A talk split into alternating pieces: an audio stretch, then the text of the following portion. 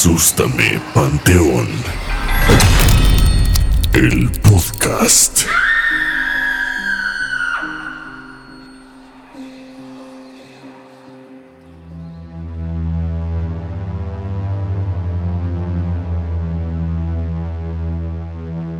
¿Qué onda amigos? Buenas noches, ¿cómo están? Bienvenidos a un capítulo más de Asústame Panteón, el podcast. Tengo el gusto de saludar como cada miércoles a mi excelente amigo Alan. ¿Cómo estás amigo? ¿Qué onda Iván? Todo bien, muy bien, muy emocionado por otro capítulo más de, de esta travesía que llamamos Asústame Panteón, el podcast. ¿Estás listo para el capítulo 19 ya? Ya 19, sí, claro, súper emocionado. Ya es, ya es un poco la recta final de la primera temporada. Eh, obviamente les vamos a estar avisando cuando pues ya llegue ese último capítulo que cierre este primer volumen. Pero esta noche no es. Así que vamos a darle a las historias de terror, de misterio. Y fíjate que hoy elegí un tema que me gusta mucho, nos gusta mucho. Ya hemos platicado varios capítulos sobre los seres no humanos, los extraterrestres, los ovnis. Entonces estamos de vuelta con una historia que me encanta, eh, es la historia de Travis Walton, que hasta el día de hoy es conocida como la historia de abducción con más pruebas y con más testigos en la historia. No manches, con esto ya me lo vendiste por completo y ya la quiero escuchar. Me encanta, pero, pero antes de, de irnos de lleno al tema, vamos a calentar motores. Eh, ¿Alguna vez has escuchado el nombre de Joseph Allen Hynek? No, no, no me suena. Lo conoces sin ubicar su nombre, porque te cuento que este, este cuate es un astrofísico e investigador especializado en seres no humanos, en ovnis, de Estados Unidos, y él propuso eh, los famosos eh, encuentros, niveles de encuentros que existen con los extraterrestres. Ya sabes, Ok, ¿no? El primer tipo, el segundo tipo, él es el responsable. Ok, Y este cuate es famosísimo porque además de que de verdad le sabe a la astrofísica y a todas estas cosas, o sea, no es cualquier loco que dice los ovnis existen, los estudió y todo. Algo como se, por lo cual él se caracteriza es porque fue parte de la investigación del proyecto del libro azul ok. que es famosísimo. Ya le dedicaremos otro capítulo a este porque la verdad es un tema muy muy largo y muy completo, pero básicamente es la investigación que se hizo de seres no humanos a partir de todas las evidencias y todos los testimonios de la Fuerza Aérea de Estados Unidos.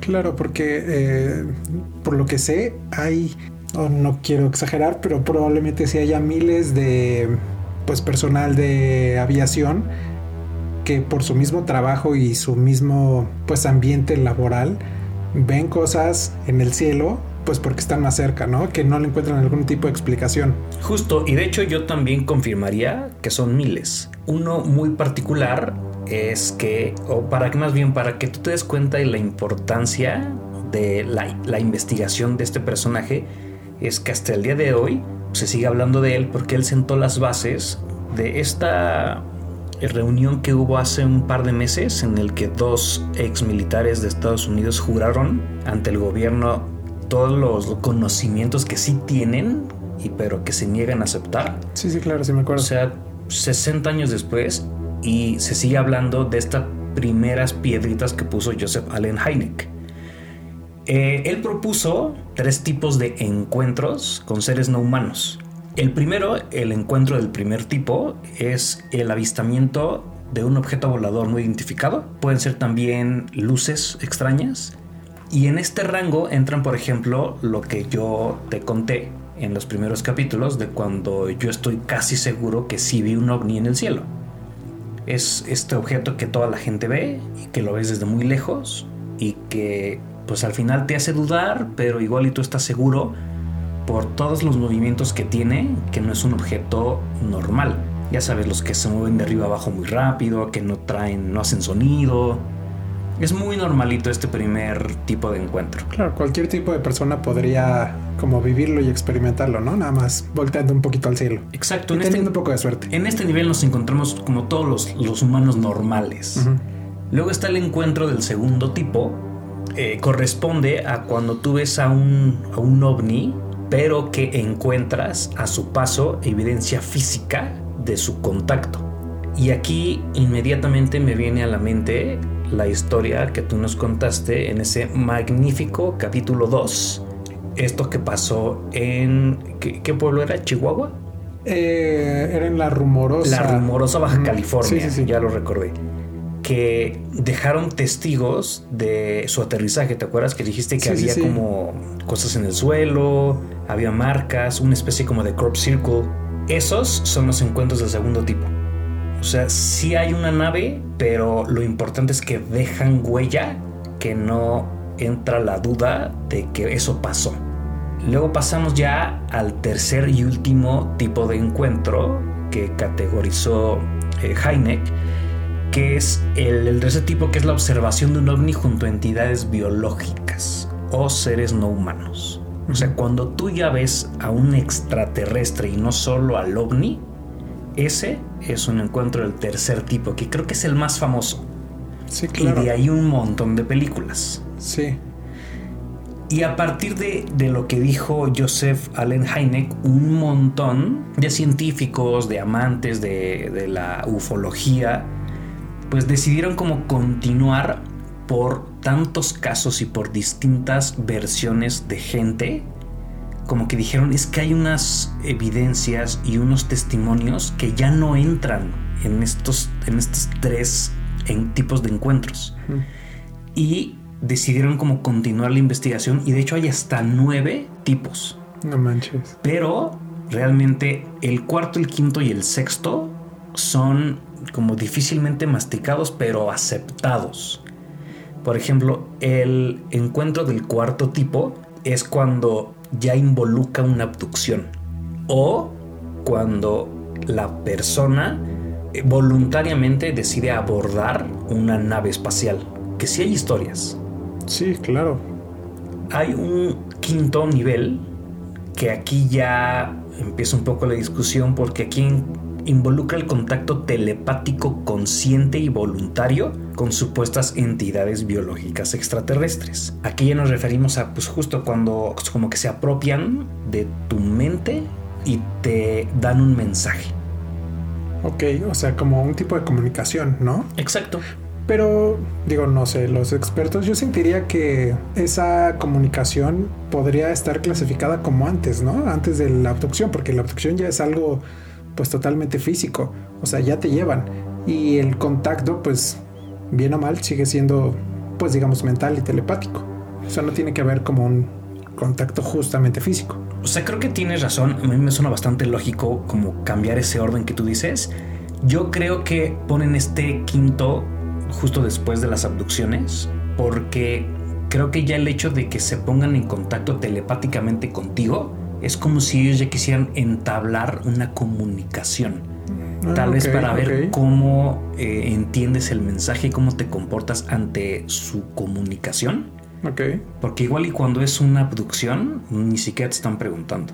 Bueno, buen punto. A lo mejor en abducción solo justo te toman, hacen como supongo que las pruebas que tengan que hacer y te dejan, pero realmente no es como un tema de pues justo conversación. Yo creo que la importancia Ah, justo ser. de emisor-receptor es lo que la pone como encima de- del cuarto tipo.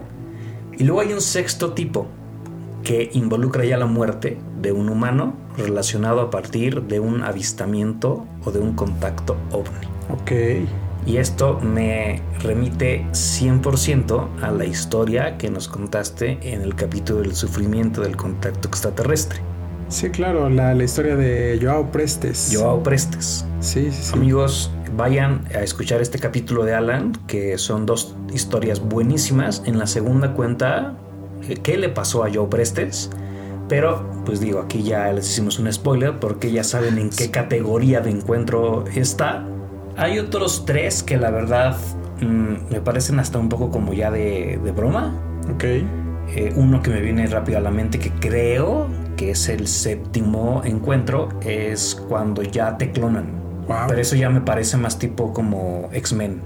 Eh, Y- sí. Y, y- y no sé, eh, no, como que hay mucho debate, no lo aceptan. Entonces, normalmente así los que son la Biblia son los tres de Heineck. Pero cuarto, quinto y sexto ya también como que están bastante masticables. Sí, además, pues porque al menos del cuarto y el quinto, sí hay documentados y ya tenemos más conocimiento de más casos. O sea, no es, no son casos como esporádicos o, o bastante aislados. Exacto, como este, esta película que es bastante famosa del cuarto contacto. Ah, justo eso te iba a decir. Que no recuerdo cómo se llama la actriz, que es la de... eh, Creo que es Jodie Foster, ¿no? no, no, no, no, no. Si no me equivoco es la actriz de Resident Evil. Ah, ah, claro, esta Mila Jovovich. Ándale ella. Entonces, sí está, la verdad, bastante aceptado, por lo menos el cuarto nivel. Pero bueno, ya teniendo como muy claros estos tipos de encuentros, ahora sí te voy a contar la historia de Travis Walton. Que a él, ya cuando empecemos a desarrollar la historia, te darás cuenta que lo podemos categorizar en un encuentro del cuarto tipo. Uf, perfecto. El miércoles 5 de noviembre de 1975, en Snowflake, Arizona, Estados Unidos, Travis Walton, eh, un maderista que pues es como un término bastante americano, decirle maderista, más bien sería como un leñador en, Ah, ok, en español. ok. Yo me iba a ir como por el término carpintero, pero pues eso demuestra mi ignorancia, ¿no? no, yo entiendo que el, car- el carpintero es como ya el que hace el cosas que- a partir ah, de la madera. Sí, sí, sí. ¿no? Estos cuates bien machos a cortar los árboles Ah, y a cargarlos casi casi completos. En ese entonces Travis tenía 22 años y aquella, aquella tarde estaba trabajando junto a su equipo de seis personas en el Parque Nacional de Sitgreaves. Era un día como cualquier otro. Eh, después de terminar una ardua jornada laboral, Walton, con los seis miembros de su equipo, que la verdad son muy importantes los nombres, aunque el protagonista es él. Uno es Mike Rogers, que era el jefe de todos, el que tenía más experiencia, apenas tenía 28 años. Estaba Ken Peterson, estaba John Goulet, Steve Pierce, Allen Dallis y Dwayne Smith. Los siete venían de regreso sobre la carretera y venían en una de estas como pickups. Entonces venían unos adentro, otros venían casi casi como, Como en la caja, ¿no? Borregos atrás. Ajá. Y el chiste es que van los siete. Y ya se está haciendo de noche. Todavía no completamente oscuro, pero definitivamente rayos de sol no había. Y van sobre la carretera que es recta cuando más o menos unos 200 metros, ya como en el bosque, ven que hay una luminosidad. Como si el sol estuviera como cuando termina de bajar, que se alcanza a ver como entre, entre los árboles. Eso vieron Ok. como que se sacaron de onda porque dijeron, no, espérate, a esta hora ya no hay sol. Y, pero no se alarmaron tanto porque ellos iban en esa dirección. O sea, como que dijeron, bueno, pues espérate 20 segundos y vamos a ver qué es porque para allá vamos. Siguen conduciendo, pero ya la carretera, o sea, no es como tal una autopista, ya es más bien como un camino que está entre los bosques, entre los árboles. Y cada vez se van acercando más y empiezan a ver que definitivamente eso no es el sol. Creyeron que podía ser como casas de campaña porque en ese bosque la gente acostumbraba a cazar. Entonces como que igual y creían que podía ser una carpa iluminada por dentro, pero lo fueron descartando hasta que creyeron que era un incendio. Entonces se acercan con la camioneta y llegó un punto en el que ya no podía pasar la camioneta, la luz era muy intensa y deciden los siete bajarse y caminar hacia esa luz. Y cuando ya están muy cerca, alcanzan a ver perfecto a unos 10 metros de ellos un objeto volador de 30 metros de largo, justo volando sobre el bosque. Y ese objeto era el que emitía esa luz tan intensa. Travis como que en un afán por ver todo más cerca todavía, camina hacia el objeto y él dice que mientras más se acercaba, como que sentía no un ruido, sino una, como igual suena raro, pero el, ruido que provoca una vibración, que es como un boom, boom así. Claro, claro. Y dice que él más que escucharla la sentía en su cuerpo, que lo movía lo, fuerte que era esta vibración y ve que el objeto se está moviendo como si fuera de arriba abajo, de al frente y atrás. Pero, o sea, imagínate la situación. O sea, estás viendo un objeto volador grande, muy grande, o sea, que está volando a escasos metros del, del piso, que está haciendo este ruido, pues igual y tú, entre que te asustas y te sorprendes y como que no entiendes, pues él no supo darse cuenta hacia dónde se dirigía esta nave cuando hacía eso. Entonces, en menos de lo que se dio cuenta, esta nave estaba literal arriba de él. O sea, era como tener un edificio a tres metros de, él, de separado. Entonces no veía nada más que la nave. Todos sus amigos en ese momento le estaban gritando, Travis, eh, ven para acá, eh, eso puede ser peligroso, todos con mucho miedo pero Travis no los alcanzaba a escuchar por, todo lo que emitía la nave. Como que en un momento él regresa a su, a su humanidad, le da miedo e intenta huir. Cuando empieza a correr, se le ocurre brincar para esconderse atrás de un tronco muy grande que estaba en el piso. Y en ese momento, una luz, un haz de luz sale de la nave, lo ilumina todo y como que esta misma propulsión lo empuja hacia el suelo muy fuerte, él se pega y en ese momento empieza a sentir como mucho dolor y la nave, esta luz que le dispara, la luz lo atraviesa y sus amigos, ellos al ver esto dicen, es que Travis está muerto. Sí, claro. Y más por afán de pues como de miedo, más bien por protección, empiezan a correr alejándose porque ellos pensaban que Travis ya estaba muerto. Sí. Porque vieron cómo esa luz lo atravesó y cómo salió volando y cómo se quedó ahí acostado. Van corriendo como de regreso a la camioneta y tal vez este instinto de amistad los hizo regresar. O sea, como que dijeron, no, güey, o sea, ¿cómo lo vamos a dejar aquí? Sí, pues ya se murió, aunque sea vamos a venir a, a recoger sus restos, ¿no? Correcto, o sea, ese fue el argumento. O sea, ya está muerto, por lo menos vamos a regresar por su cuerpo. ¿Qué le vamos a decir a su, a su familia? Sí, claro. Entre que decidieron volver y pusieron un pie otra vez en donde ocurrió todo, no pasaron ni, ni un minuto.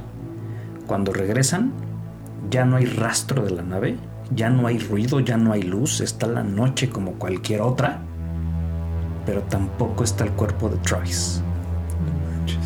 ¿Tú qué hubieras hecho si te toca presenciar algo así y termina con la desaparición de un amigo tuyo? Vas a la policía porque tú sabes que esto puede sonar increíble. Sí, claro, totalmente. ¿Cómo, ¿Cómo, llegas a un lugar a decir lo que pasó? Entonces intenta ponerte un momento en los zapatos de los otros seis compañeros de trabajo de Travis hubiera intentado buscar dentro de un área como alrededor de donde ocurrió el suceso a ver si estaba. Pero si no la encuentro, pues sí intentaría ir a la policía. Digo, supongo que también es como mucho más fácil si vas en un grupo de seis personas. Son seis personas, no, no es un loquito.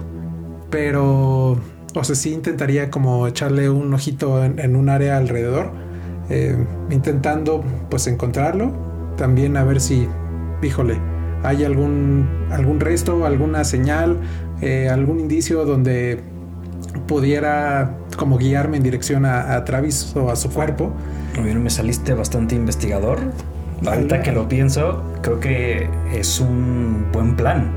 Como, a ver, espérate, vamos a ver si hay rastros, igual está escondido.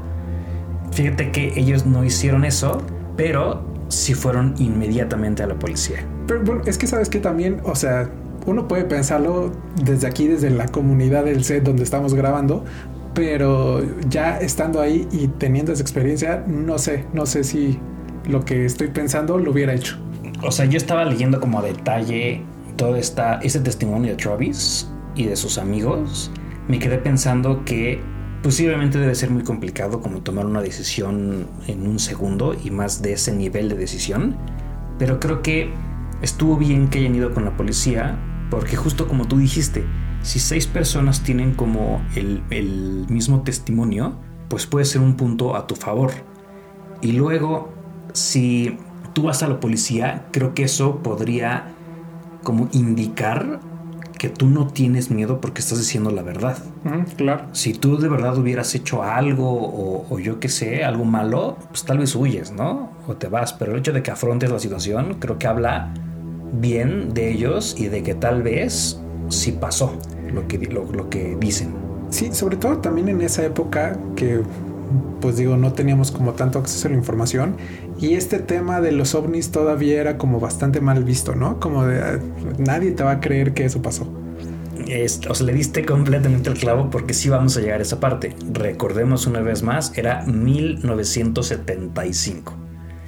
Bueno, mira, inmediatamente fueron con la policía de Snowflake, los seis, y así todos temblorosos, todos eh, llenos de miedo, le relataron a la policía todo lo que había sucedido exactamente como había sucedido.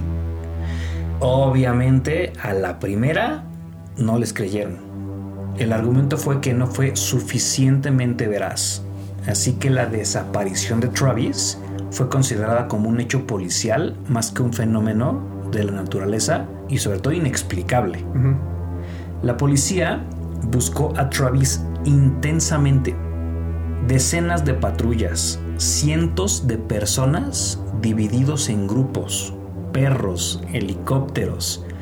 Pero todo fue en vano porque fueron incapaces de encontrarlo o de encontrar una mínima pista. Pero ojo, ya estamos hablando aquí de que fue algo que creció exponencialmente. Sí, búsqueda masiva. No es así como nada más de, ah, pues, una historia que se quedó en siete personas. No, llegó a todo el mundo, llegó a la policía, llegó a los vecinos, a los familiares, a los amigos de esos amigos y al enemigo número uno, a la prensa.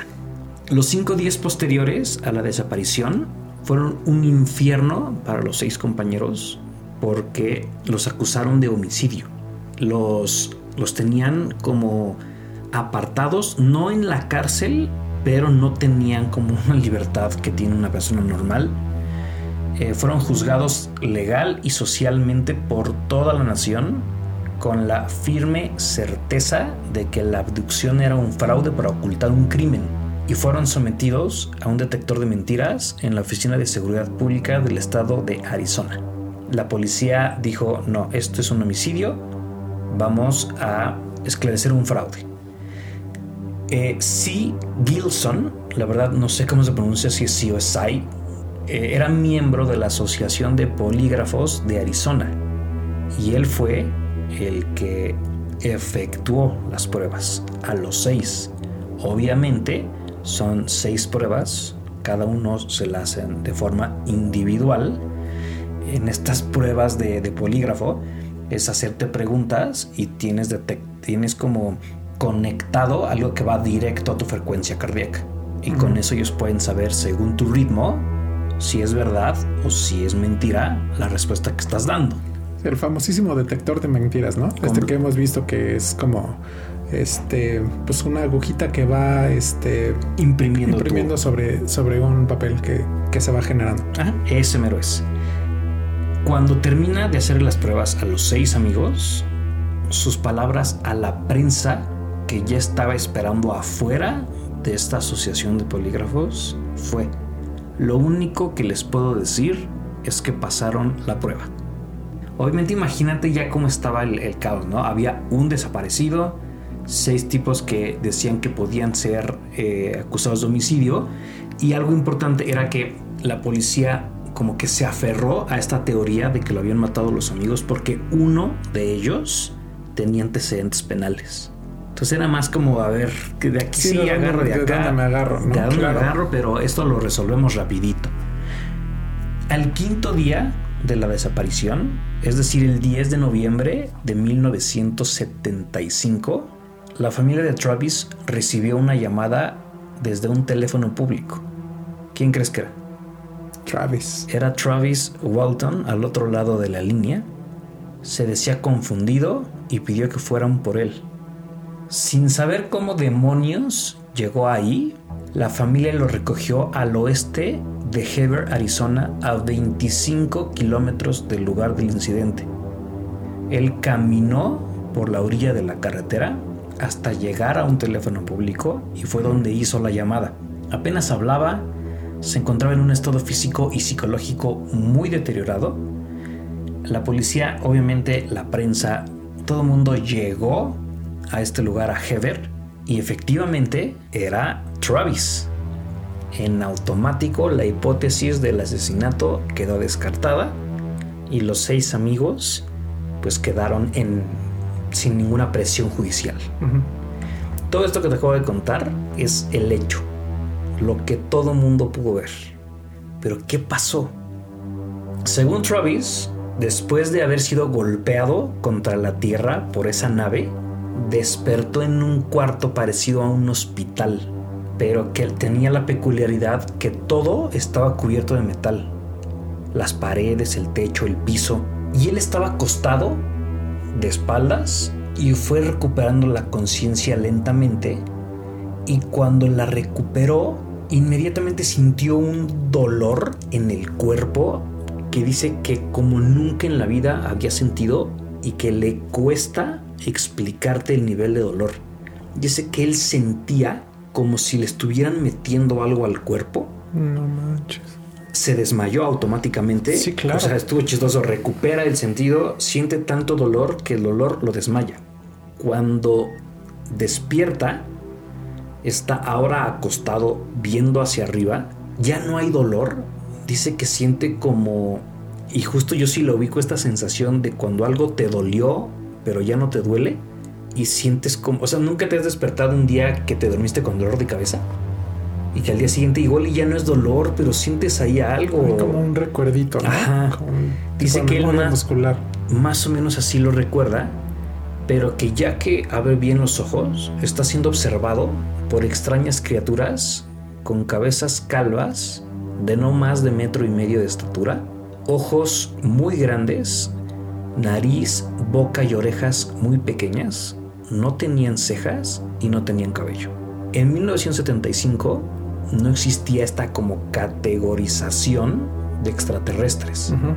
Hoy, 2023, él dice que todo coincide con un gris. Con los grises. Los decir. famosísimos grises. Cae completamente la descripción con pues el- la visión que tenemos de, de estos seres. Exacto. Y él dice que tenía como una especie de máscara. Puesta, él. Como pues yo, yo me lo imagino como estas mascarillas que te ayudan a respirar. Que te, que te ayudan a respirar, sí, claro. Ajá. Se puso histérico, Travis.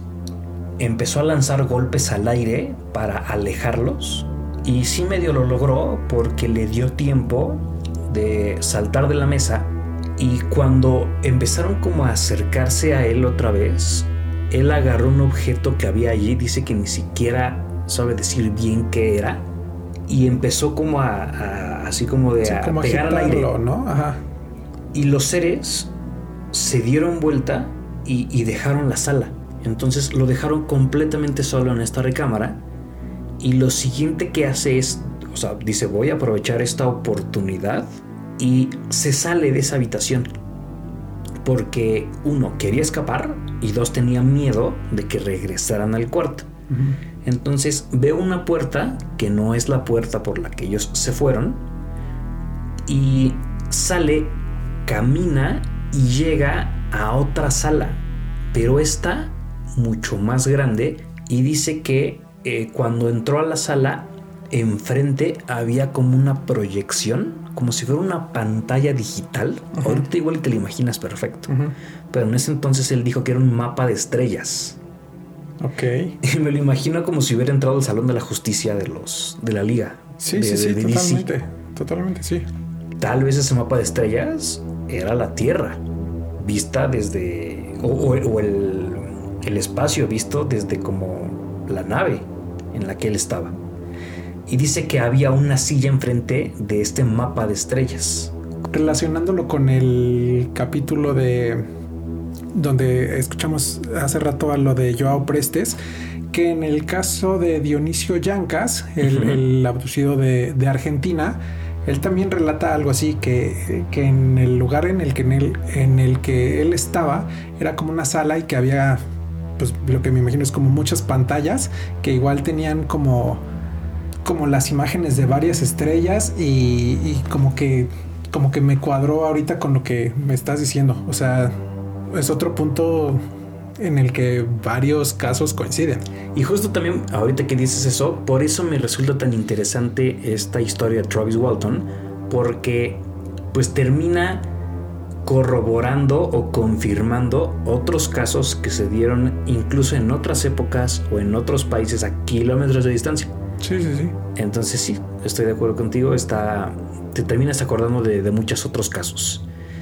Eh, regresando a, a- a la historia, Travis en esta habitación se da cuenta de que está el mapa de estrellas, está la silla y que enfrente de la silla hay como, como teclados, cosas que él puede apretar y que hay hasta una palanca. Ok. Yo digo que es como si estuviera llegando al... ¿Cómo se le puede decir? Como al... Pues como el centro de mando, ¿no? Eh, eh, exacto, el centro de mando. Lo siguiente es que cuando Travis está en, este, en esta nueva recámara, en esta nueva sala, entra un hombre con apariencia humana. Y él dice que es apariencia humana porque estaba vestido como con un traje espacial y lo único que le veía era a través del casco, que es transparente, como las facciones. Él decía que tenía ojos cafés, tenía este casco espacial y que era un poco más alto al humano promedio, pero que él estaba viendo a una persona, un humano vestido, como con su como, traje como si espacial, se hubiera disfrazado. como un astronauta. O sea, ya no era este gris raro que él vio. Intenta hablar con este hombre, pero él no acepta como la conversación, como que no le contesta y lo deja en la sala, se sale. Y de repente lo siguiente que recuerda Travis es estar otra vez acostado sobre una cama con una máscara de plástico otra vez sobre la cara y pierde el conocimiento. Lo siguiente que recuerda es que estaba tendido en la autopista viendo al platillo volador al que lo abdujo, yéndose, subiendo hasta arriba rápido, y que solo era capaz de recordar unas pocas horas del tiempo que desapareció, pero que él cree que pasaron para él 20 minutos, pero le sorprendió mucho cuando ya llegó la policía, llegaron sus familiares, llegaron todos y le dijeron que habían transcurrido 5 días. Esa es la historia que él cuenta. Me parece fenomenal. Está como, como muy interesante porque tienes las dos versiones. Tienes la parte, voy a decirlo entre comillas, humana, que es realmente lo que pasó, los hechos, lo que todo mundo vio, cómo de repente desapareció. Y por otra parte está esta parte fantasiosa que solamente te toca creerle a, Walton porque pues solo él lo vivió. Y después viene algo como bastante interesante, que esto ya entra un poco a debate, porque a partir de esta abducción y de esta historia, Travis hizo ciertas cosas que igual le abrió la oportunidad a los escépticos. Por ejemplo, él escribió un libro que se llama Fire in the Sky, The Walton Experience. Grabó una película con el mismo nombre, Fire in the Sky. La película es de 1990. Ok. Y de hecho, si te metes a tu aplicación de IMDB, ahí la encuentras. Él fue el guionista de la película, entonces se supone que cualquier cosa que ves ahí fue autorizada por, por, Travis. Grabó un documental que igual encuentras en YouTube que se llama The True Story of Travis Walton, en donde rela- relata obviamente su abducción. Pero obviamente él empezó a generar dinero Ujú. de esta historia. Y justo de ahí se agarraron ciertas personas para tratar de decir esto fue un fraude. Creo que el protagonista principal de esta campaña de desprestigio fue Philip J. Klass, un periodista especializado en escribir artículos que destapan fraudes. Class relata que había mucha discrepancia entre los testigos y contaba que la familia de Walton era fanática a los extraterrestres y mostraba mucho interés en la ufología antes del incidente. Entonces él empieza a decir que esto mm, era planeado y además descubrió, según él, que durante los cinco días que Walton estuvo desaparecido, ninguno de los familiares mostró realmente preocupación. Fue más como los vecinos y los amigos. Como que la familia se veía así como de, ah, pues luego aparece. El propio Travis admitió que tres semanas antes del suceso había estado viendo programas sobre abducciones y extraterrestres en la televisión, en específico uno que se llamaba The UFO Incident, que lo transmitía la NBC, lo cual según una psicóloga de nombre Susan Clancy decía que esto podría haber influenciado su historia y haberlo inspirado para, para fingir un suceso similar. Entonces, como que también se empezó a cargar esta parte, ¿no? Como de, desprestigio, que me recuerda un poco a este punto en donde siempre que hay una experiencia o un testimonio claro, vienen las campañas de ridiculización. Sí, claro. Sí, sí, sí. Pero aquí es, o sea, puedes desacreditar eh, a Travis, pero ¿y los demás, los otros seis amigos? O sea, eso no lo puedes desacreditar. Completamente. Y de hecho, en, los documentales que hizo, que de hecho si tienen chance igual les podemos dejar la liga en, en la descripción de Spotify, pero justo para que vean como un cachito del, del documental o de la película, sobre todo el documental, porque ahí no es una dramatización, ahí vienen los testimonios de los seis con fotografías y todo, y realmente te das cuenta que justo como tú dices, o sea, igual y puedes tirar de loco a Travis, pero los seis amigos que sí vieron la nave. Y que, y que no estaban influenciados por esta como conocimiento previo o afición a, los ovnis, ¿no? Claro. seguramente ellos pues hacían su vida normal, no les gustaba, ni siquiera quizás sabían que Travis había ido a este tipo de convenciones, ni había visto este tipo de programas. Entonces, pues su opinión, eh, para lo que yo pienso, pesa. Sí, claro, porque 30 años después siguen confirmando que independientemente de lo que la gente quiera creer de, lo que dice Travis, ellos están seguros de lo que vieron. Travis Walton, o sea, una frase que se quedó así como muy famosa, eh, es que en una convención, porque ojo, a él al día de hoy lo consideran como una inminencia dentro del mundo de los seres no humanos. Porque el Señor hoy está vivo, o sea, ya es una persona como adulta, mayor, pero sigue yendo a convenciones, ha aprendido sobre, sobre las cosas que les pasaron que ahorita ya tienen nombre, como esto de pues, los grises y como qué tipo de encuentro tuvieron con él. Y él dijo una vez, si tuviera que vivir todo de nuevo, no me volvería a bajar de esa camioneta. Claro. Porque considera que, aunque ahorita ya hay gente que lo detiene y por primera vez le dice, oye, yo te creo, me puedo tomar una foto contigo, para llegar a ese punto tuvieron que pasar 30 años en los que creían que era un loco y que todo lo había inventado, que todo era fama, que quería dinero. Que ojo, pues sí, sí, sí generó dinero con esto, pero hay muchos testigos y, y mucha gente, mucha, mucha. Entonces, esto le da validez, creo yo, a la, gran anécdota de Travis. Y para cerrar esta historia, Michael Rogers, que era el amigo y jefe de Travis cuando pasó esta experiencia, en 1995 dijo, llevo trabajando en este bosque más de 30 años y la noche del 5 de noviembre de 1975 sigue siendo lo más terrorífico que me ha pasado en la vida. Está, está bastante interesante la historia, ¿no? Está buenísima. Siempre va a haber oportunidad al que no quiera creer. Siempre va a haber algo para que él pueda seguir confirmando que esto no pasó. Pero que sea haya tanta gente que lo haya vivido y que lo haya experimentado y policías y todo es como que donde yo digo oh, yo creo que sí yo creo que por lo menos el contacto sí pasó porque había otras seis personas.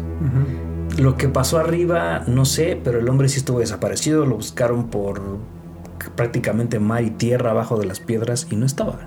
Porque aparte digo ese es un punto que te iba a decir hace ratito.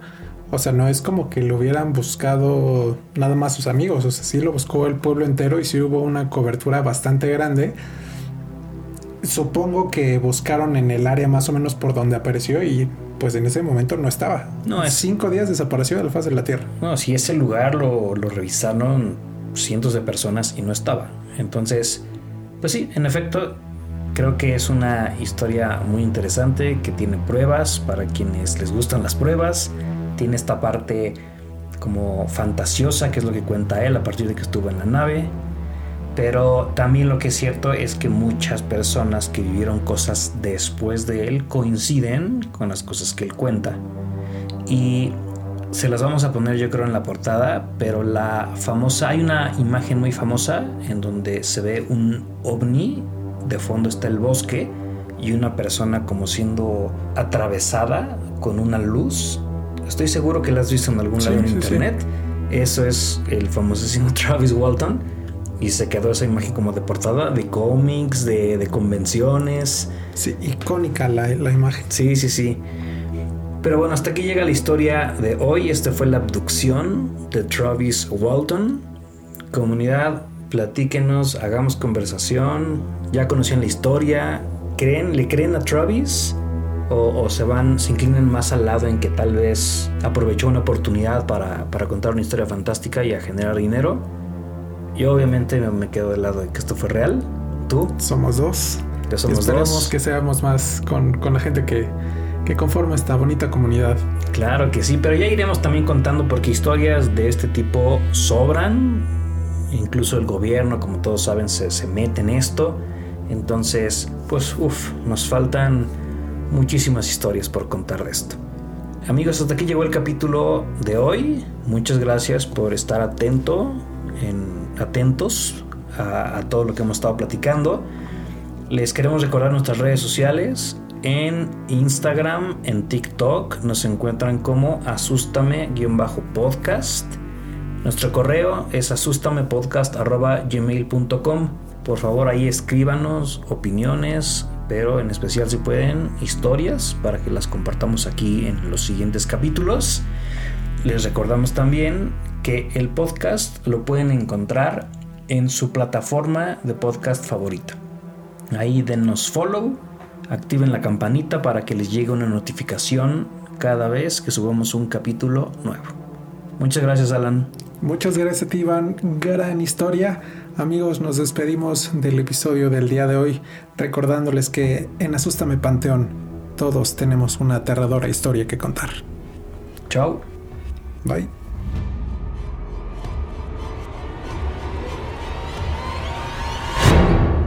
Asústame Panteón. El podcast.